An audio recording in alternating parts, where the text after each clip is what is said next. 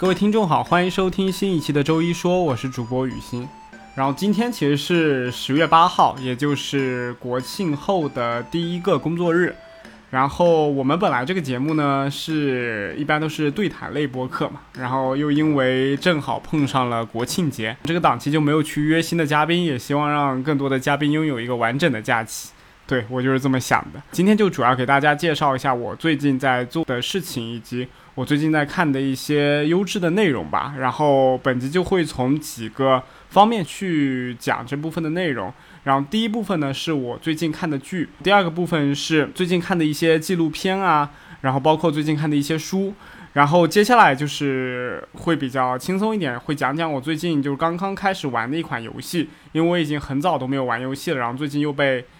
朋友安利，然后我自己因为又是一个原著迷，我就又继续玩了一下《哈利波特魔法觉醒》这个游戏。然后最后呢，我再讲讲我最近有发现一些比较有趣的东西。然后我们首先从第一个方面展开来聊，就是呃最近看的剧。熟悉我的朋友都知道，我就是非常喜欢看《亿万》嘛，然后就是一个美剧。这个《亿万》里面主要讲的就是，其实从第一季开始，它主要讲的就是其中的政府里面的一些公职人员以及其中的那些对冲基金经理他们之间的一些博弈。主线是围绕着两位来展开的，一位就是叫 Chuck，他是一个检察长，检察长，然后他其实从第一季到第五季，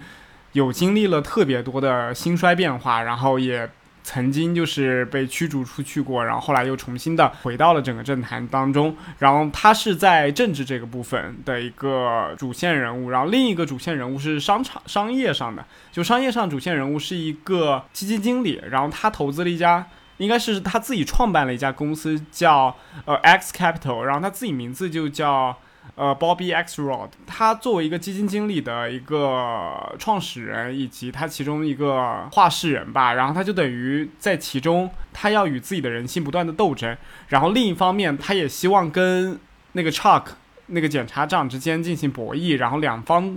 就等于不停的你争我斗、你死我活的这种情况，两个人都觉得只有把对方杀掉，或者是我这边是打引号的杀掉，就是把对方的权利给消灭掉，自己才能从中获得更大的利润和利益。从第一季开始，主要是这两个主线，然后后面慢慢又展开了很多很多的周边的人，包括像 Bobby 他公司里的呃一个员女员工，她是一个心理治疗师，但是她同时也是整整个 X 资本的。创始人之一叫 Wendy，然后这个 Wendy 又很不巧是 Chuck 的妻子，所以就这样子一个纠结关系中，如何去博弈，以及如何去权衡，然后如何看这几个高智商的主角们通过一连串的设套、设陷阱，来让对方走进去，然后或者是每个人在经历了自己的那个痛苦之后。或者是经历了那一段时间的低迷之后，又重新的站上另一个高峰的一个体验，就是重新东山再起，然后重新获得权利或者重新获得资本，就这样子的一个故事。其实我觉得这部剧也有点爽剧的成分在，因为它其实不管是 Chuck 还是 Bobby，它不管代表是政治还是商业，其中都有一个很强的讯号，就是他们都是能力特别强的人，他们很能让我们这种，比如像。有梦想、有追求，或者是希望自己未来能够成为更优秀自己的那部分人，找到自己内心自我的那种崇拜者，就他们就等于有点像偶像的那种感觉。虽然他们不是像明星的那种偶像，不是说长得很好看或者拥有很多粉丝，但他们对于呃自己需要决策事情的那种果断、那种呃睿智，以及那种在各种人之间能够。穿梭自如、长袖善舞的那种气质，就是其实非常能够戳到我们爽的点。对，然后另外一部分就是作为很多社社畜嘛，其实每个人在都在工作中是希望得到自我满足和自我实现的。然后在这样子一部剧中，其实我们是等于替换到两位主角或者是剧中其他那些精英主义的人的身上，我们可以更加的能够体验到这种成为精英人是什么样的。所以我经常看这部剧的一个，呃，代入的感觉就是，我我该怎么做才能成为那个 Bobby Xrod，就是我才能成为一个在资本市场上，比如像有自己判断、有自己想法的一个操盘手或者投叫投资人，是这样子的一个想法。所以在这样子的爽剧情况下，它为什么在每个豆瓣评分上基本上都是超过九九点零的一个评分？我觉得它是又有着非常高质量的一个剧本，以及它有非常好的。一些人物关系，然后并且他的所有的情节都是说得通的，以及有非常多的法律或者是一些一些专业的知识来作为背景的，所以他们的台词功力以及他们整个台词都是非常专业。然后接下来就是《亿万》第五季，现在播到好像是第十集了，因为疫情原因，他们。第五季是两年才播完，然后明年推出的就是第六季。然后那个主人公 Bobby x r o d 也是说，我前两天也是看到那个新闻说他要退出第六季的一个录制，让我感觉也是非常晴天霹雳的一件事。因为其实我我本人更在剧中带入的是 Bobby 的这个角色，然后对于 Chuck 的那个角色，就我本身可能对于权力欲没有那么强，但是我可能更更加喜欢的是那种。可能财务自由，或者是能够有能力和自己的思想去获得一笔属于自己的个人财富的那样子的一个创业故事，所以 Bobby 其实是我更能带入角色的一个人，所以他的退出可能我觉得会对第六季我自己的观感带来特别大的一个改变。就是我在这里分享一个关于 Bobby 的情节，这里也是非常具有就是心理学意义的一个东西，就是这个 Bobby 其实是从贫民窟出生的。他是在美国，好像是纽约州的一个贫民窟长大的。然后他从小家庭情况也特别不好，然后父亲也很早就去世了。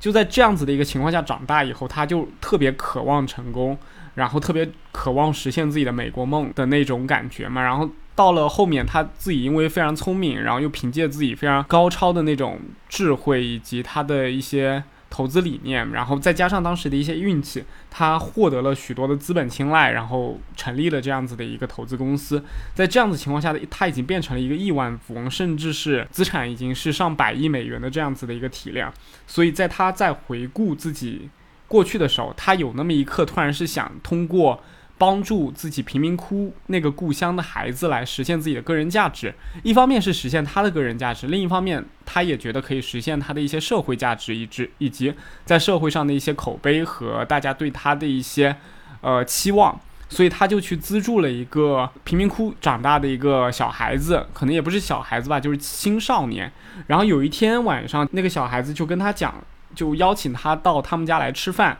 然后他就是很一一脸爽快就答应了。就在他启程准备去往这个小男孩家里去付这个贫民窟的晚餐的时候，突然就另一个跟他是有关系，我现在具体忘记了那个人叫什么，但他是有着一个大光头那样一个角色。他特别了解包庇这个人的性格，因为他是贫民窟长大的。他虽然现在已经拥有了这么多财富，但但其实他的内心深处，或者我们心理学里边讲，就是他童年经历里有这一部分，所以他对于自尊的这个部分就是特别敏感。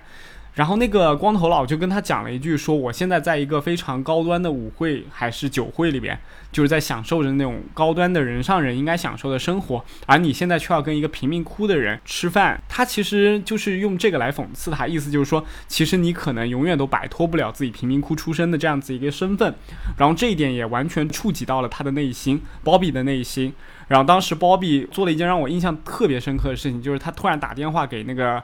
呃，小男孩就说：“我不会去参加任何跟你们有关的聚餐的。”就是他当时，然后就甩下手机，就马上开着车就离开了。就让我觉得，就是一个人的童年经历和他的性格敏感度之间，其实有非常大的一个关联。你可能永远都无法意识到自己小时候经历的一些痛苦和自己敏感的那些弱点。长大以后对自己有多么强的一个干扰和影响？就算你已经摆脱了之前的一些 title，你已经摆脱了之前的一些身份，但你依然还是很难摆脱你自己面对那一件事时候产生的一些情绪和情感。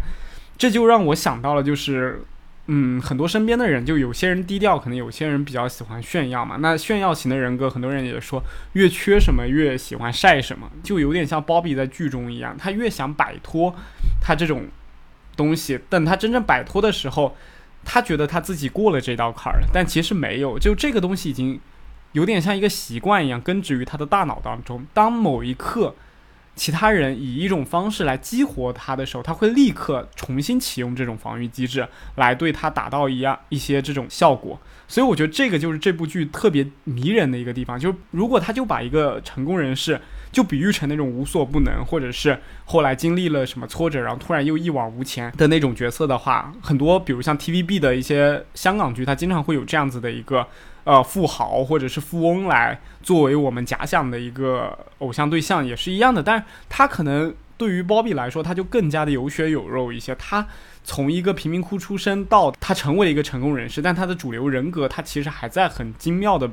刻画着他的每一每一个性格和每一个想法。就这个人是特别有血有肉的。然后在接下来还有一个人叫 Chuck，就是我把。没有想讲 Chuck，但是我从中引申过来，就是 Chuck 他是一个他父亲还活在世上的一个人，他父亲其实也是一个从政的人员，然后他父亲会利用他儿子来达到他自己的一些政治主张或者是政治目的，甚至达到他自己的一些私心，所以他们俩的关系其实是那种很矛盾的父子关系，但是他们俩又是属于相爱相杀的那部分，就是他儿子不管怎么样，他不希望他这个父亲离他远去，然后他爸爸其实有的时候也。也还是很爱着这他自己的这个孩子的，但是他们表现出来的都是那种表面上的尔虞我诈，所以在这一方面，Bobby 就会跟就跟 Chuck 讲，就是。如果一个孩一个男孩子他的父亲还没死的话，他永远都不可能成为一个顶天立地的男子汉。就是他同样戳到了 Chuck 的痛处，所以这里边其其实他把人物的编排关系编排的特别妥当。他知道每一个人的弱点是什么，而且每个人的弱点，我刚刚只是讲了两个部分，其实他特别鲜活，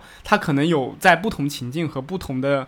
事件中，他会产生不同的。性格导致它会产生不同的结果，所以这部剧其实是非常好的一个可以分析里边的成功人士的一些想法，呃，或者是其中一些其他职员或者是其他工作人员的一些呃人物性格的一个剧，就是我觉得这其中去摸索和探索是非常有意思的。对，再谈到就是 Chuck 的婚姻关系嘛，就是他和他老婆 Wendy 也，然后我刚刚也讲到 Wendy 是。呃，Bobby 公司里面的一个员工，然后他就处于这种很尴尬的境境地。一方面，他作为 Bobby 公司里的员工，他需要去帮助他；但是另一方面，就 Chuck 他可能会跟踪他老婆，或者是窃听他老老婆的手机，来达到自己去掰倒 Bobby 的这样子的一个目的。所以在这样子的一个婚姻关系里边，就是让我。想到了我最近在看的一本书《下沉年代》，《下沉年代》里面也谈到了这样子婚姻关系。他说，在华尔街和在华盛顿，就一个是政界，一个是商界中，就存在着这样子不停转移的一个夫妻关系。他们可能都是，比如像政府官员的幕僚，或者是像华尔街里边的一些操盘手，或者是其中有。一些内幕消息，或者是人脉很广的一些人的一部分人，然后他们就结合成了夫妻，然后他们夫妻俩关系就是互相的去结合对方的情报，去获得更大的利润。所以他们结婚之后的十年、二十年，或者是三十年期间，他们就是不断的社交，不断的呃跟不同的人接触，然后扩大自己的信息源，然后为自己谋利，就这样子的一个状态。其实这已经就是摆脱我们普通人对于婚姻的一个想法了，就是他们把婚姻更加的物化。当然，这些都是精英阶级，这不免让我觉得精英阶级可能他们的生活会更加利益主义一些吧。包括他们的一些想法，他们每天的压力源可能都跟我们完全的不同。但是，是否你能够去追求这样子的生活，或者是你能否承受这样子的家庭氛围？那就是因人而异了，所以我觉得很多人可能很羡慕精英吧，但是或许你成为了精英阶级以后，你也得放弃掉很多自己需要放弃的东西。然后我们这部剧就聊到这里。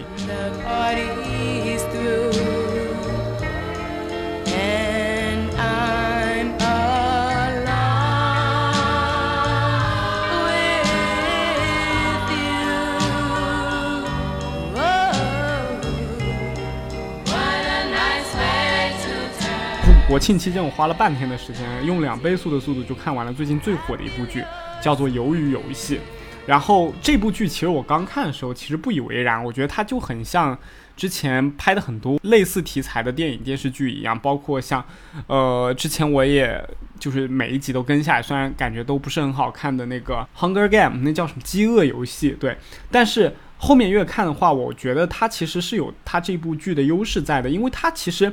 呃，这部剧是讲的，啊，我今天会不会剧透太多了？我发现它反正就讲的就有点像一个生存游戏、死亡游戏一样，但它的游戏其实都非常好理解，它的游戏规则都非常简单，它只是。非常血腥，然后非常暴力，把人性中最阴暗和最难以让人搬上台面去讲的一部分东西来搬上了台面，就包括其中的主人公，他是一个比较怯懦的人，然后另一部分他的从小一起玩玩到大的一个朋友叫做上佑，他其实是一个就有点像我们刚刚讲的那个精英，他是一个特别理智。然后欲望特别强的一个男的，然后这里边就有很多不一样的角色，包括像一个印度人阿里，他其实是一个特别善良，然后也不太怀疑其他人，然后在一个关系中就很稳定的这样子的一个性格。包括里边还有三位女性，我觉得这是非常值得探讨的三位女性。一位是江晓，她有点像是那种得到了 PTSD 了，就是青少年吧，就是既叛逆。但是又有自己最执着的底线，就他的家人，他的弟弟。然后另一位就是叫智英，我一直觉得智这个智英有点像一个就受过非常强大创伤的一个女性，就是童年阴影特别强的一个人。而且这个阴影，她跟江晓不一样，江晓获得阴影是可能时代带给她的，所以她整个人的人格是没有特别大的变化的，她只是很发狠，她知道在某一个环境下生存。她是需要不停的去适应这个环境的，她是需要，呃，去他为了自己能够生存下去的话，他要学学会非常多的技能。所以我们看到在这个电视剧中，这个江晓他是也是不断的去突破其他人的底线去做一些事情，获取一些别人无法得到的资源，比如像他会去厕所里面爬上去去看那天的。呃，游戏规则是什么？包括他就是会随身携带一些刀，然后包括他会跳出游戏规则去做一些事情。因为对他来说，这个时代不能赋予他的，他需要自己通过自己的双手，通过自己的能力去戳破这个时代的脊梁，然后去跳出这个时代的框架，去思考一些事情，去做一些事情。这个是他的一些经历所给他带来。但智英更像是他可能生活在一个好的年代，但是。他的家庭环境并不允许他能够真正很好的去生活下去，就是他就很像一些被家庭人员性侵、家暴那种那些孩子，他们对这个时代其实没有说我恨这个时代，他他们更加丧失的是那种对自己活下去意义的一些探讨和思考。所以在第三个游戏还是第四个游戏的时候，他跟江晓在那边谈玻璃珠，然后他们聊了很久以后，他就等于主动放弃了这个节呃游戏。呃，让江晓过关，然后自己则死掉了，就是放弃了生存。他的意思就是说，江晓，你出去以后，你是知道你想要什么的，你是有希望的，你是因为有希望才来这个游游戏当中的，你是希望赢着，然后盆满钵满、满满载而归的，然后去迎接你的弟弟，迎接你的家人的。但智英不一样，他其实觉得他自己进来了，就算出去了，他觉得人生还是这样子。这就有点像我们小时候说的习得性无助，就是。当一个小象在捆住它脚无法迈动的情况下，过了几年，就算它成为了一只很有力量的大象以后，它还是没有办法把它的双脚从那个绳子里面绑开。就算它很简单的稍微用一点力气就可以把它弹开，但是他不会去进行这样选择，因为他已经从小丧失了对生活和对自己的一些信心。所以我觉得这里边知音是属于我觉得特别同情的一个角色。然后另外一个很有趣的角色就叫韩美女，就是。她是属于那种遇强则弱，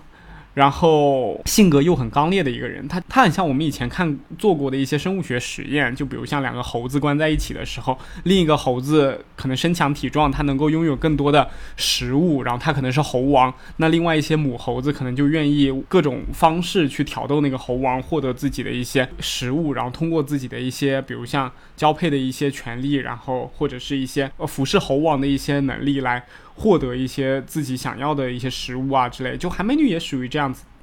她既勇敢，就是又又不勇敢。她希望在群体中获得她自己的那部分，但如果她被群体给抛弃了以后，她也很容易就是对这个群体拥有巨大的仇恨。就是包括像最后把她踢出群体的那个男生，我也我也忘记他名字，了，就是那个游戏里的可能。所有参与者中的一个反派头头吧，就是他最后在踩玻璃的那个游戏里面把他推了下去，然后自己也跟着他一起下去了。就是作为这样子一个性格刚烈的女性，就是她是属于，呃，在任何遇到任何困难的时候，就喜欢去寻求一些帮助，就有点像边缘性人格。但是她在那个游戏中真正就获得了自己的那种。自我的那种自信的体验，我觉得他是在游戏中真正成长的那个人。就不管是他最后配对没有成功，还是他后来在不同的关系中获得了一些进步，我觉得他虽然从头到尾都有点疯疯癫癫的，但是他其实在内心中是获得成长。然后对于这个剧来说，我觉得他最后其实是是有一些烂尾，就包括他最后的结尾的部分，我觉得是有些烂尾，就是他没有很好的去讲清楚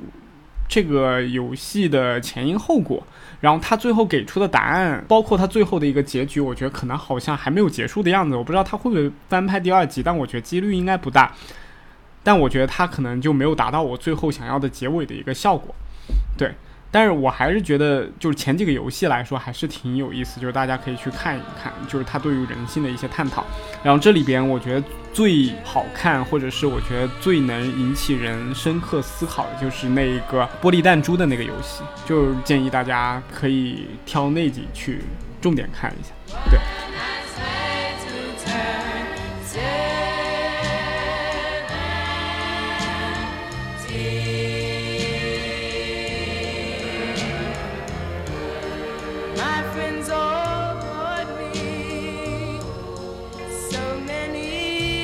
我最近还看了《王冠》的第一季，他最近刚获得了艾美奖，然后我就觉得应该去看一下这样子一部跟英国皇室有关的剧，可能也会有些了解。但因为最近其他的剧太多了，然后我就可能才看了四五集吧。这里边我觉得就是。有一个我想提，就是温莎公爵。就这里面，温莎公爵他其实是一个放弃了国王权利，然后把自己的国王让位给自己的弟弟，来和他的老婆可以一起长相厮守的这样一个人。就是说上去好像非常。呃，洒脱，然后就是因为说上去特别洒脱，所以温莎公爵想给别人表现的样子也是，他是一个非常洒脱的人。他就算当上了国王，他也愿意放弃他，为了爱情放弃自己的那那种荣耀。其实我觉得温莎公爵在表面表现出他是一个特别随性、特别勇敢的一个人，就敢于为了自己所追求的东西放弃掉一些很重要的事情。但是我觉得在他的性格底层，其实还是有软弱的那部分在的。就是我们看看到伊丽莎白女王。加冕的那一刻，他在法国的可能是一个 club 里边嘛，就在，呃，和朋友们解说这样子的一个加冕仪式。他作为一个皇室的成员，当然对这个加冕仪式会特别的了解，每一个仪式、每一个动作、每个洗礼的过程，他都能很好的去讲演。然后他嘴巴里讲出来的，跟朋友们讲出的那个也是非常抑扬顿挫、激情澎湃的。但是在这个加冕仪式的最后，他就背着他的妻子在楼下吹起了苏格兰的那个呃，有点像笙、有点像箫一样的一个乐器，然后当时是泪流满面。然后那刻让我就印象特别深刻，就是其实特别能够理解这种思想，就是当你放弃掉一个事情的时候，你就没有人会因为放弃一个东西后想让自己后悔的，但是。可能你不后悔，但是在某一刻发生的时候，就比如像这样子一个女王加冕的过程中所带来的荣耀以及全世界的关注的情况下，她还是很难避免自己陷入到一种怀疑和伤感当中。她觉得自己其实本来应该拥有这些的，而我放弃了这些，只是获得了我当下的这些可能感情，可能是一个更愉悦、更舒服的一个生活。所以在每个人当下的情况下，选择这种东西都是很难去平衡的。就是你在当下自己做选择的时候，你可能已经做好决定了，你可能准备放弃一件很重要的事情。但是在你放弃完之后，你在生活中但凡遇到了一些困难的时候，你就会去想象自己如果没有放弃它会是什么样的一番景象。当然，如果真正让你去选择，你可能还是不会去选择那个。你已经放弃的选项，但是总有那么一刻会牵动你的那那种最柔软的内心深处的感觉。就我觉得这个刻画是非常入木三分的，尤其是对于温莎公爵来说，他放弃的并不是可能简单的财富，或者是他放弃的是那种基因里边所代际遗传下来的那种荣耀。以及那种没有人能够达到的高度和尊贵的身份，这个我觉得就很能给做过一些大的选择，或者是为了自己的某一部分放弃了一些特别重要的事情的人，就是一个共鸣吧。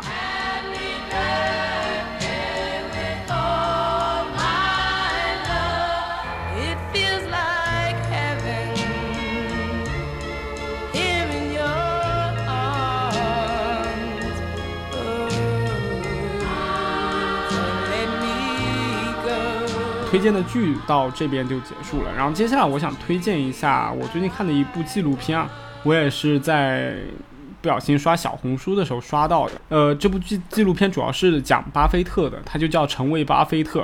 然后我本来是以为它是一个就是记录巴菲特工作一天的这样子一个纪录片，然后后来才发现它就等于是巴菲特的一个个人传记拍成了一个纪录片。然后他讲的是他从小，甚至讲他从父辈开始，一直讲到他孩子的这样子的一个纪录片。然后其实巴菲特这种角色，我觉得也已经不用我再多介绍了。就是他作为一个非常成功的人士，其实已经有特别多他自己的一些个人魅力，以及他自己的一些智慧和时运，在这个成功的经历里面扮演着非常重要的角色。但是，呃，它里边还是有几个点能够抓住我的。就是第一个点是。他跟比尔盖茨两个人在社交的时候，就想到是什么让他们成为这么优秀的和这么成功的一个人，然后他们两个都异口同声的想到了一个品质，就是专注。就我现在是觉得，就包括从我自己的角度来看哈，其实我觉得我自己并不是一个特别专注的人。但我觉得专注是一个特别重要的品质吧，就是我觉得在专注和你的个人能力这部分，其实是存在一个二乘二的一个四方体存在的。就是你如果不专注，但你足够聪明的话，你可能会在某一些事情上获得一些能小的成功，但是你可能不能获得特别大的成功，或者是你没有办法专注于一件事把它做得最好。然后另一部分就是不专注。且不聪明，然后我们就不去讨论这一部分。这部分人可能他们并不能把一件事情做得很好，甚至他们可能没有办法很好的去学习，然后学到一些更好的东西，因为他们没有更好的注意力，也没有足够的一个智商去学到更好的一些知识吧。然后第三部分就是专注且智商高的，就是他们是可以在一个领域里边工作很久，然后在某一个领域里边能够。突破这个行业，颠覆这个领域的，就包括像巴菲特以及比尔盖茨这样，在不管是我觉得像乔布斯也是，就是他们可能一生中就专注做一件或者两件事情，但把它做到极致，然后恰逢他们又有这样子的一个智商和智慧，能够让他们把专注于手头的事情给做得很好，所以他们最后获得了成功。就我经常说，就投机这种东西只是短暂的。你可能五年、十年之内，通过你的一些运气，或者是通过你的一些小智慧，你可以积累到一些财富。但是你要纵观自己人生的几十年，我经常会说一句话嘛，就是东北的一句土话，叫做“先胖不不算胖，后胖压倒炕”。就这样子的一一句话，它也说明了，就是很多人可能在短暂的时候，你可能跑得比别人快，但是在人生这样的一个长的赛跑当中，唯有专注且不 不停积累的人，才能最后获得胜利。但这个胜利，我觉得，嗯，与其说是胜利，就不如说是能够往自己更专注的一个领域去发现更多好奇的东西。对，我觉得应该这样子表述比较合适。然后另一部分就是，呃，专注且不聪明的人，我觉得这部分很多人他，嗯，能够把一件小事做得很好，他们也会成为我们生活中所必不可少的一个部分。所以这样子一个二乘二的一个四方体中，它其实聚焦了很多我们社会中的百态人生吧。就是专注这个品质，其实对我们的职业发展和我们人生和家庭的发展都扮演着非常重要的作用。对，所以我现在也在努力的突破自己的极限，希望自己能够沉下来，就对一件事情或者是对几件事情能够花更多的时间。然后我想说的是，这这里边的专注，除了说，呃，我们说的是，比如像我们对于整个职业的一个关注度，以及我们对于整个自己未来发展的一个判断，和我们能不能沉下心来，在某一个职业和某一个岗位上。能够不断的精进自己，每天可能优化百分之一，那我们可能一辈子也能成为这个领域里边的前百分之五到百分之十的人。就除了这部分以外，还有一部分就在于我们，就每天每个小时我们在做一件事情的时候，能不能有一个专注度去完成它。之前经常讲时间管理嘛，然后现在不是更多的就讲精力管理嘛，其实也是一样的，就我们如何。去管理自己的精力，如何去控制自己的专注力？从小学时候开始，每个人其实，呃，像小学生，他们的专注力可能就达到一一节课的时间，就差不多三十到四十分钟。然后幼儿园的小孩子可能更低，可能就十分钟的专注度。所以小孩子幼儿园不就两点半或者三点才上课，然后四点就可能放学了。因为小孩子的专注度也并不能让他们专注学习很久。然后成年人其实这个专注度。我觉得一方面来说是有天生的存在，然后另一方面，其实我们可以通过训练来养成一个好的习惯，并不是说你一次专注可能要专注个两个小时、三个小时。其实你可以通过像现在很流行的番茄钟，你可以可能工作个二十五分钟，或者是你专注着做一件事做二十五分钟，然后休息五分钟，然后继续做。其实这样子情况下，你一个小时能保证五十分钟的学习，然后也可以保证。那个十分钟的休息，当然，番茄钟只是我觉得就是专注力的一部分。如果你能在做番茄钟的同时，当他觉得你要休息五分钟的时候，你还可以继续专注着往下做，那我还是建议你，你继续往下专注着去做一件事情。我觉得一件事如果能让你专注着两个两到三个小时，甚至更长的时间，能够一直把注意力集中在它里边，其实我觉得也是一件非常好的事情，就说明你找到自己能够专注的领域和方向。或者是你找到了自己，呃，愿意付出精力，或者是付出精力也不感觉那么疲劳，呃，这样子的一个方向，我觉得这也是很好的一个发现自我特长的一个方式。毕竟专注力其实就是你特长的一个表现。然后另外一部分就是因为巴菲特他一直讲的是复利嘛，他的那个纪录片里也讲到了，就是他一直信奉爱因斯坦讲一句话，就是复利是呃世界上第八大奇迹。然后他自己也是这这样践行的。然后他妻子其实跟他的想法是完全不同的。他妻子是一个特别希望自己赚了钱以后能够更多的去回馈社会，然后去捐赠更多钱的人。但你你们想去像巴菲特这样子的一个人，怎么可能会去在他年轻的时候可能赚到呃一两亿美元的时候就去大把的捐掉一千多万给他？这可能对他来说就捐掉自己资产的百分之。十，这对他来说太困难了，因为复利嘛，你只总得积累了巨大的雪球以后，后面才会越滚越大。所以在前期的时候，巴菲特的可能说是比较抠门，或者说是对慈善事业的一些不太热衷，会导致他的一些诟病。然后他妻子后来是因为得了口腔癌，然后在口腔癌后有一天就突然去世了。在他妻子去世了以后，他就感觉突然。重新去思考了一下人生的意义和价值吧。我觉得可能也是当时他也是有那种中年危机，加上对于失去和死亡的一种思考，所以他当时做出一个决定，就是把自己的所有资产全部都捐给比尔盖茨和他前妻做的那个梅琳达盖茨基金，由他的三个孩子来主理。当然，这里边可能存在着一些财产继承的问题，但我们不探讨。只可以知道的是，就是由他妻子去世，他好像才找到了自己应该去实现，或者是想要去为妻子实现的一个目标。所以，我我经常看到很多亲人的去世，其实会让有些人思考一些东西。可能你在身边活得很顺的时候，或者是你身边没有任何失去至亲的那种时刻，你是不会考虑到有些人生的意义和。价值就是对自己本身价值的一个判断的。只有当可能你在某一个场景、某一个时间点失去了你的至亲之后，你慢慢的才重新去能够思考到自己应该要去做什么，以及自己人生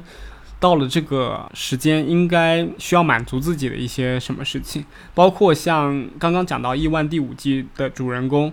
他之所以能退出第六季的录制，是因为他的妻子也是在新冠的疫情中去世了。当然，我不知道是不是患了新冠疫情去世的，反正就是在那个时间点去世的，也让他重新去思考一下自己未来的职业方向，以及自己接下来的人生中应该做些什么。可能有一部分身边人的失去会带来他们不同的感受和不同的价值观，这一点是非常重要的。就是。其实人可能是在不停改变，但人的关系也是在不断改变的。这些不断改变的关系也能给人带来不一样的变化和思考，这也是就是我们的生命赋予我们的一些考验吧，我觉得。然后接下来就是讲一讲我最近看的书吧。其实最近我就看的比较少，因为我最近看了很多剧，所以我最近就看了一本书叫《下沉年代》，它是讲美国。梦碎的三十年，就官方的介绍是讲到美国梦碎三十年，因为最早的时候可能在十九到二十世纪的时候，那个时候美国跟中国一样还很卷，但那个时候虽然大家卷，但大家很有目标，就是大家都实现那种美国梦的感觉，然后大家都很专心去学习，实现自己的美国梦，不懈努力的那种感觉。但是到了后面，慢慢的美国变成了一个，嗯，可能经济产生了一些波动吧，不管是大萧条，然后包括像最高。权力者的一些改变更迭，就会导致他们某些因为政策或者是因为整个经济大周期影响下，很多的企业、很多的政客很多的不管是媒体人还是艺人，他们可能都会经历非常多的变化。然后，但这种变化在这三十年中好像都是下沉的，就是没有说他们会从中获得更好的东西，而是变得更差。所以这部剧就，呃，这本书也就讲了这样子的三十年。所以我经常看这本书的时候，就想到另一本中国的书，就是吴晓波写的《激荡三十年》，他也是讲了改革开放以来的三十年的一个整整体的一个历程。然后在这样子的一个大环境中，然后中国的企业和中国的政府如何去更好的面对这样子的一个情况。当然，这其中也也发生了非常多改变吧，包括像很多。企业的倒闭，很多之前很风光的人锒铛入狱，会让人觉得恍如隔世的感觉出现。就这本书也同样给我给了我这样子的感觉。然后它里面有讲到很多，呃，其实具体的人物，但它绝对不是以一种个人传记的方式来写的。他更关注的不是他这个人的一些思想和他的一些行为。他更关注的是这个时代对于这些人的影响，以及这个时代下他们如何应对这个时代进行的改变，或者是他们被这个时代所影响获得的一些毁灭。里边也包括了一些像山姆·沃尔顿，还有 J.Z. 这样子成功的一些人，然后也有包括像迪恩·普莱斯，然后等等，还有像杰夫·康诺顿。等等，这样子的一些政客和一些创业失败的人，我觉得这本书是一个有点像美国三十年编年史的感觉，但是它以一种不同的下沉视角，让我们想到这样子的一个世界超级强国之下，它的底层人民和它其中的一些各种职业、各种阶层、各种部分的人的人的生活现状，以及他们在这个时代的背景和这样子的经济周期下，他们所获得的。体验就有点像激荡三十年一样，在通过改革开放，或者是经历了一些国家的一些巨变之后，我们的一些开创者，我们的一些创造者，如何在这样子的一个时代里边能够生存下来？所以我还是比较推荐这本书给大家的。对，然后我们讲完了正经的部分，就是也也已经四十多分钟了，然后来讲讲最近玩的游戏。节目开头的时候我又说，最近其实我从来都不玩游戏的。但我最近就是因为本来对《哈利波特》也有一种由衷的喜爱，从小看到大的，然后不管是图书版的还是说电影，其实都看了好多遍。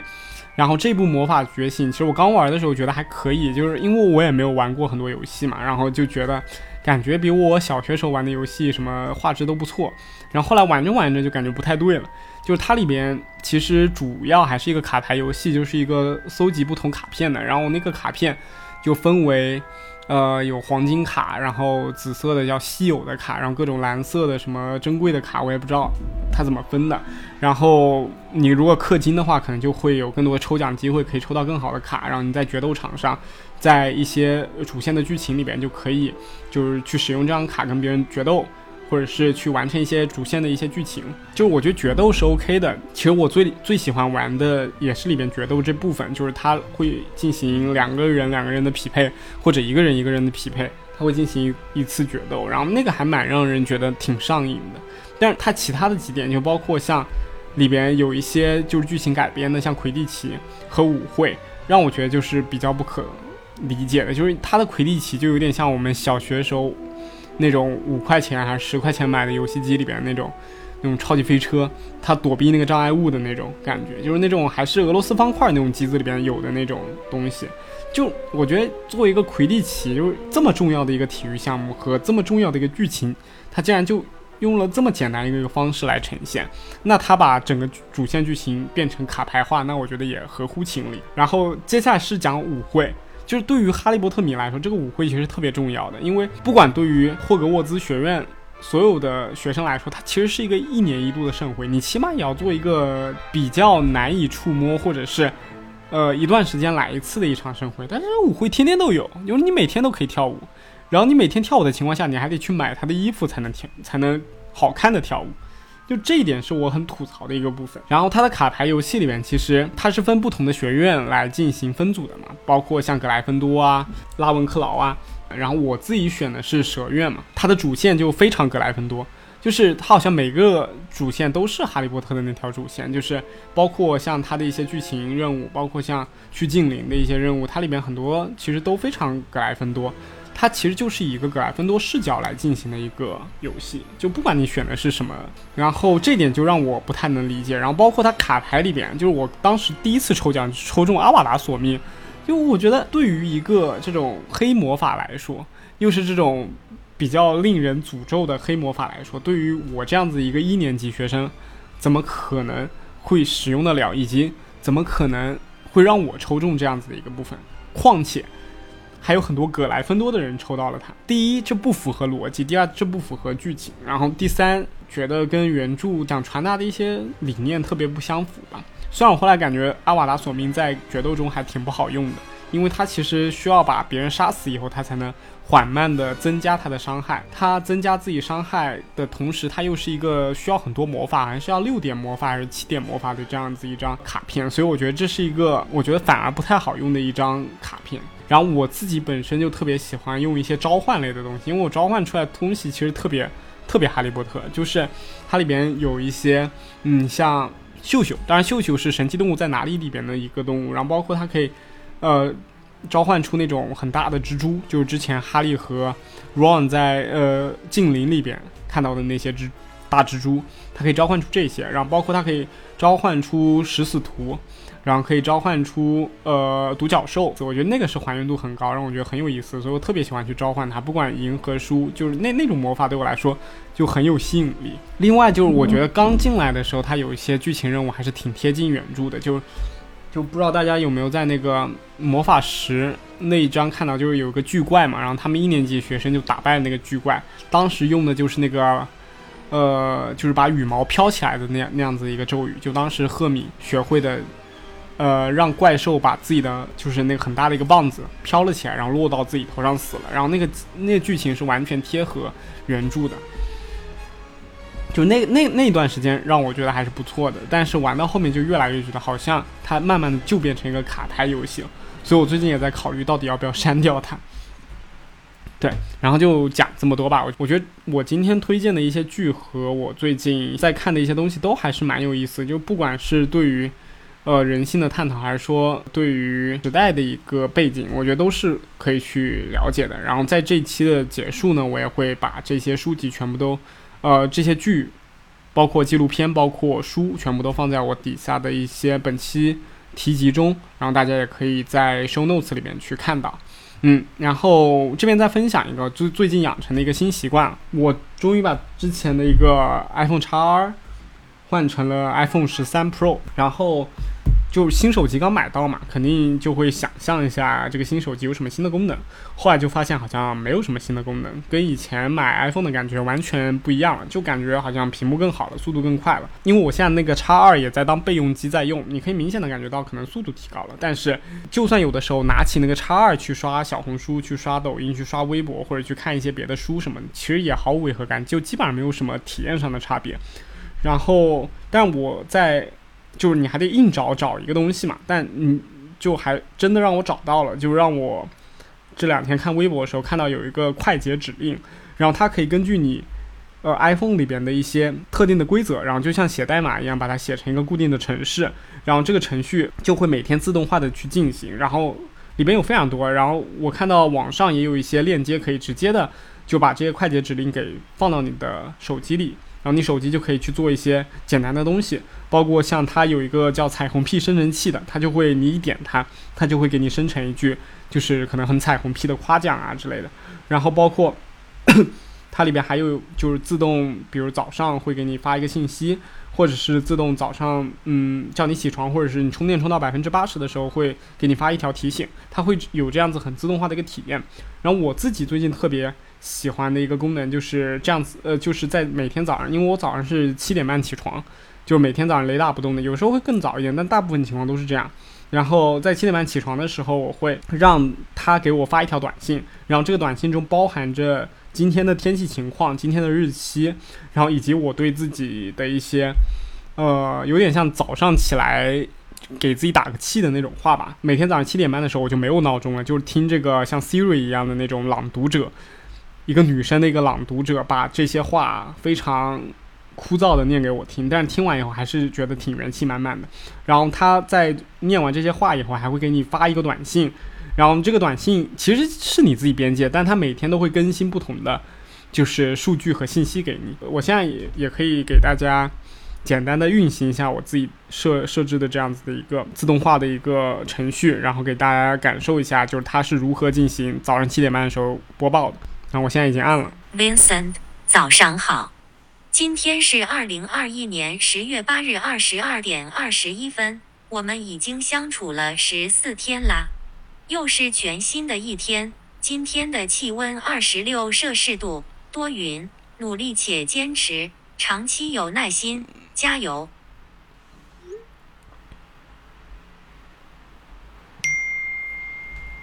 对，就是这样子，他会马上就发给我一个短信，然后我是把时间设置在七点半，让他每天早上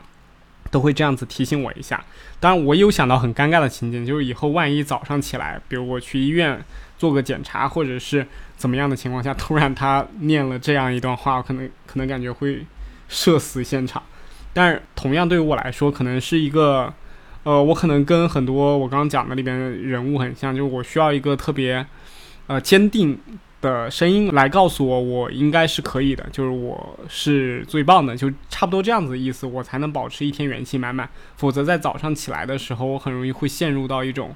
就是焦虑当中，所以我觉得这样子对我来说是很有帮助。如果大家有这方面的想法，反正好像所有的 iPhone 型号型号都这样子的人都可以去尝试一下，去用这样子的一个早上的朗读和短信来开启自己的一天。同样，这里边的一句话，我送给自己，也送给所有的听众，就是努力且坚持，长期有耐心，就相信这样子，你们一定会获得你们自己想要的生活。对然后我们这一期就到此结束。欢迎大家收听我们下期再见。